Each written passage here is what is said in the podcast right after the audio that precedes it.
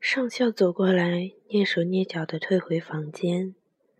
他在唤醒室里待得可真够久，痛信尿淋漓，说得很贴切。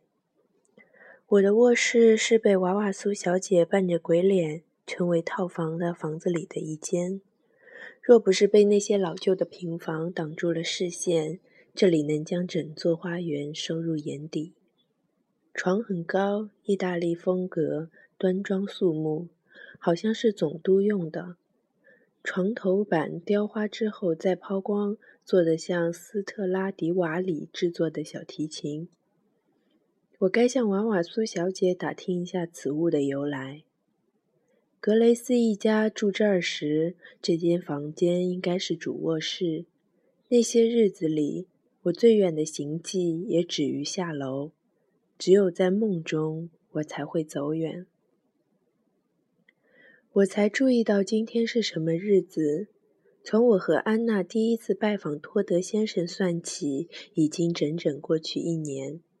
真是惊人的巧合，不过也可能并非巧合。我是否就是那纵情弹唱的奥菲士，漫无形迹地在名誉跋涉，堪堪十二个月？我该记日记的，我的苦难之书。是一个梦将我拽到了这里。我走在一条乡间路上，这就是梦的全部。时值冬日薄暮，要么就是晦明不定、得有些离奇的夜晚。那种夜只有在梦里才会出现。天上还飘着雨夹雪。我敢肯定，我正在赶回哪儿的路上，像是赶往家中。可我不确定何谓家。家又在哪里？右手边是一片平坦的开阔地，视野里看不到房子和畜栏。左手边黑压压的道边树，一眼望不到头。尽管是冬季，树枝却未全秃，稠密到几近墨黑的树叶，大部分都掉光了，剩下的叶子上覆盖的雪，已经凝成透明的冰。是什么抛锚了？一辆汽车？不是一辆自行车，男孩子的自行车。尽管我到了这个年纪，我也曾经是个男孩子，笨男孩。没错，我走在回家的路上，肯定是回家，或是某个曾经一度为家的地方。只要我到达那儿，我就能辨认出来。我要走几个钟头，可我不在乎，因为这是一趟重要到无以复加却也分说不清的旅程。我必须上路，而且志在必得。我内心沉着，十分沉着，沉着而自信。只是我不知道我要去往哪里，我只知道我在回家。一路上形单影只。缓缓吹过来的积雪没留下任何形式的印记，轮胎、靴子或兽蹄，因为无人曾经也永远不会路过此地。我的脚，左脚出了点状况，一定伤着它了。不过那应该是很久以前的事，因为现在已没有痛觉。只是每走一步，我都要难看的踢脚，画个半圆。这就使我的行动大受影响，不算太严重，却也严重的可以。我怜悯我自己，做梦的我怜悯着梦中的我。一日将近，可怜的笨汉直行的行在雪野，前方唯有漫漫长路，无从得知家归何处。这就是梦里的一切。旅程没有终结，我亦无归处，什么事都没发生。我只是一个劲儿的走，盲目而坚定，永无止歇的在寒冬日暮里跋涉。与之前不同，我在黎明前的黑暗里醒来，感觉我在夜间又褪下一层皮肤。这一次，我确信什么事已经发生。或者至少已经起了个头。顷刻之间，头一回，我不知过了多久，我想起巴黎莱斯站前路上的房子，格雷斯一家，克洛伊·格雷斯。我说不出所以然，然而我似乎突然步出黑暗，走到海盐一样苍白的阳光底下。只是一分钟的事，快乐之光持续了不到一分钟的时间，却已经告诉了我何去何从。我第一次遇见他，克洛伊·格雷斯，是在海滩上。那天晴空明媚，微风轻伤。格雷斯一家的帐篷搭在沙丘上的一个空洞上，看起来会让人误以为是舞台。他们的装备让人过目难忘，杆子之间拉上一大块洗得发白的帆布，风就这样挡在了外面。几张折叠椅，一张小折叠桌。足有竹中号行李箱大小的一个草编篮子里，装满了酒瓶、保温瓶、三明治、饼干盒。他们甚至带来了整套的茶具，每个茶杯都配有茶托。这一方海滩是专门留给高尔夫酒店的房客使用的。酒店的草坪一直延伸到沙丘背后。不止一双眼睛愤懑地盯着这群拥有时髦海滩装备和大瓶美酒、趾高气扬地侵入当地生活的别墅住客。格雷斯先生，卡洛·格雷斯一家之主，再一次短裤登场，敞开胸口披着件条纹运动夹克，露出的两大丛茂盛的卷毛，形状活像一对毛烘烘的翅膀。我从未见过。不，我想我刚刚见识过谁的体毛如此茂盛。他头顶上戴了顶帆布帽，让人想起哪家的孩子不小心将沙斗倒扣在头上。他坐在一张折叠椅上，双手捧着一份报纸。尽管海风徐徐，他还想点根烟抽。那个在大门口非常活跃的金发男孩迈尔斯。我也该称呼为他的名字了。蹲坐在父亲脚边，烦躁地撅着嘴，用一块海上飘来的货嘴的浮木挖着沙。在他们身后几步远，沙丘的背风处，有一个女孩，要么是小妇人，正跪在沙地上，身上裹着一块大红浴巾。她在浴巾下不耐烦地扭动身子，似乎是想脱掉身上湿漉漉的泳衣。她脸色苍白，神情灵动，小脸狭长，头发又密又黑。我注意到他张望着，表情愤恨，仿佛张望的是卡洛格雷斯的后脑勺。我还注意到那个男孩迈尔斯斜着眼睛，用意很明显。我们俩同时发现那个女孩身上的浴巾眼看就要滑落在地，因此她不可能是她的姐姐。格雷斯夫人走了过来，黑色泳衣紧贴在她身上，像海豹皮一样泛着黑色的光。泳衣外面围了一条某种材质做的裹裙，在腰部那块别了一枚饰针。她每走一步，风撩起裹裙，露出她微胖却依然匀称的光滑大腿。她在丈夫面前停住脚步，把白框太阳镜推到头顶，站在那儿等丈夫回应，直到他放下报纸，抬起头看着他。她举起拿烟的那只手，海盐反射的强烈阳光在她眼部投下阴影。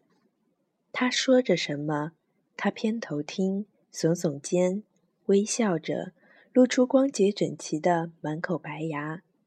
在他身后，女孩的浴衣终于脱了下来，丢在地上。她把浴巾围成一个小帐篷，裹在身上，弓着背，屈腿坐在沙地上，前额歇在膝盖上。迈尔斯手中的木板失望而无力地戳向沙地。他们。格雷斯一家就在那儿，卡洛格雷斯和妻子康斯坦斯，他们的儿子迈尔斯。那个女孩，我断定不是第一天在房子里大笑声传进我耳朵的那位。带来他们所有的行头：折叠椅、茶杯、白酒杯、康尼格雷斯被风撩起的裹裙、她的丈夫可笑的帽子、报纸和香烟。迈尔斯的木板。女孩的游泳衣就躺在她扔下来的那儿，四肢无力地揉在一起，沙子给她镶了一道边，就像从海水里扔到岸上来某具溺毙的尸体。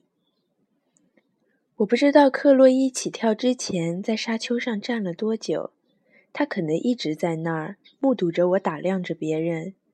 一开始，他只留给我一个剪影。他身后的太阳照在他参差的短发上，像给他戴了顶耀眼的头盔。然后他抬起胳膊，膝盖并拢，从沙丘上往下跳。有那么一瞬，他的短短裤裤脚里灌满了风。他光着脚，脚后跟着地，溅起一阵沙雨。浴巾里的女孩罗斯，也给她起个名字吧，可怜的罗西。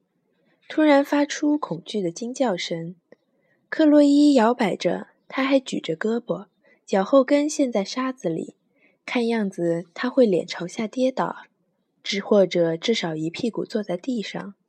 不过他还是保持了平衡，恶狠狠地侧着头对着罗斯微笑。罗斯眼睛进沙子了，他做出一副苦瓜脸，一个劲地摇头眨眼。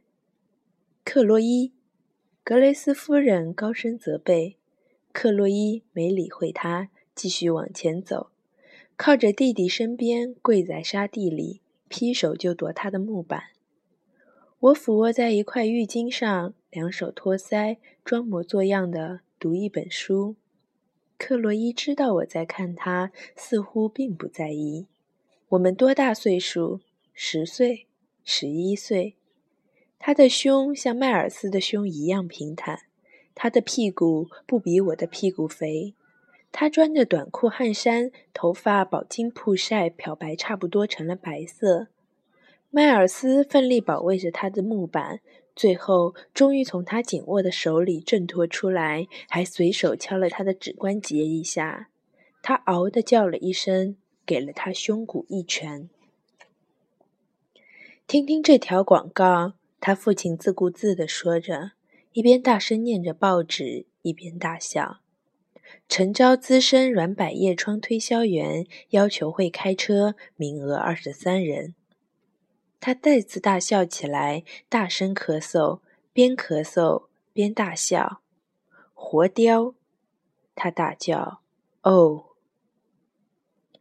在海边，所有声音都那么平淡无奇。就像远处传来的枪声，一定是让大片的沙子消了音。事实上，我也不敢说什么时候我会有机会听到有人扣响一把枪或一排枪。格雷斯夫人给自己倒了一杯酒，尝了尝，撇撇嘴，坐进折叠椅里，两腿交叠，沙滩鞋挂在脚尖上。罗斯在浴巾底下笨手笨脚地穿起衣服。现在。克洛伊也像罗斯一样，膝盖凑在胸前，双手捧着脚。迈尔斯用手中的木板从侧面戳了他一下。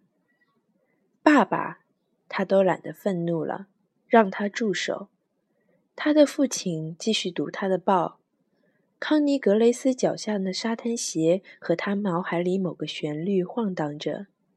阳光为我周围的沙子镶了一道金边，散发出神秘的猫一般的气味。海湾里，一艘白色的帆船颤抖着滑向下风口。有那么一瞬，世界都倾斜了。远处海滩上，一个人在喊另一个人的名字。孩子们，游泳的人，一只姜黄色的粗毛犬。帆船再次迎风航行，我清晰地听见远处水面的船帆在风中猎猎作响。接下来，清微风轻伤，世界仿佛归于宁静。他。们克洛伊、迈尔斯和格雷斯夫人在做游戏。姐弟俩相互高高抛发球，越过母亲的头顶。格雷斯女士左右开弓，跳起来接球，却几乎总是扑空。当她奔跑起来时，果裙翻开，我怎么也无法从她皱乱的果裙顶端鼓出来的黑色肉包上错开眼睛。他跳起来，什么也没捞着，却还气喘吁吁地大笑着尖叫。他的胸脯蹦跳着，让人看了替他担心。像他这样一个身上峰峦叠嶂的尤物，真不该这么折腾。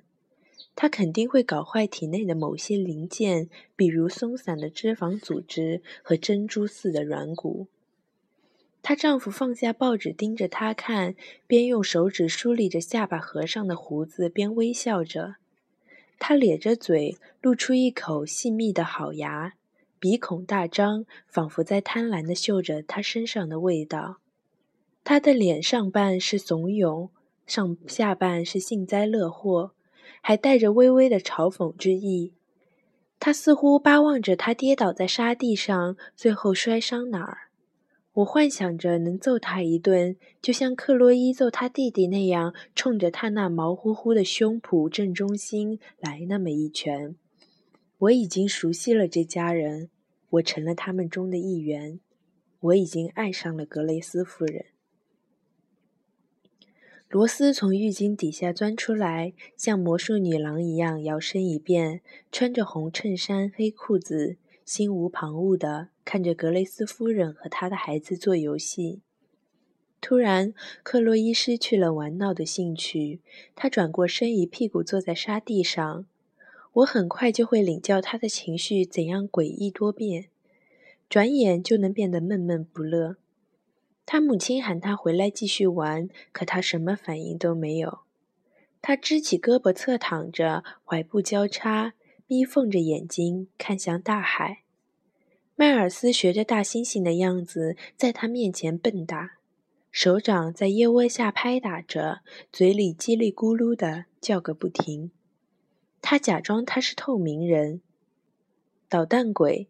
他母亲责怪着女儿多么扫兴，言语间却似乎心满意足。回去坐在椅子上，他已经透不过气来了。光滑的蜜色胸脯起伏着，他抬起一只手，从湿漉的前额上撩起一撮粘成一股的头发。我凝视着他胳膊内侧的一块阴翳，玫红色。它迎来夜里潮湿梦境里的色彩。克洛伊在生闷气，迈尔斯又开始用木板急速地挖沙。他们的父亲折好报纸，斜着眼睛望向天空。罗斯查看着衬衣上的一颗纽扣，碎浪翻滚了，溅起浪花。黄犬吠叫着。我的生活从此改变。然而，在我们一生之中，又有哪个时刻，生活不曾天翻地覆，一去不回头？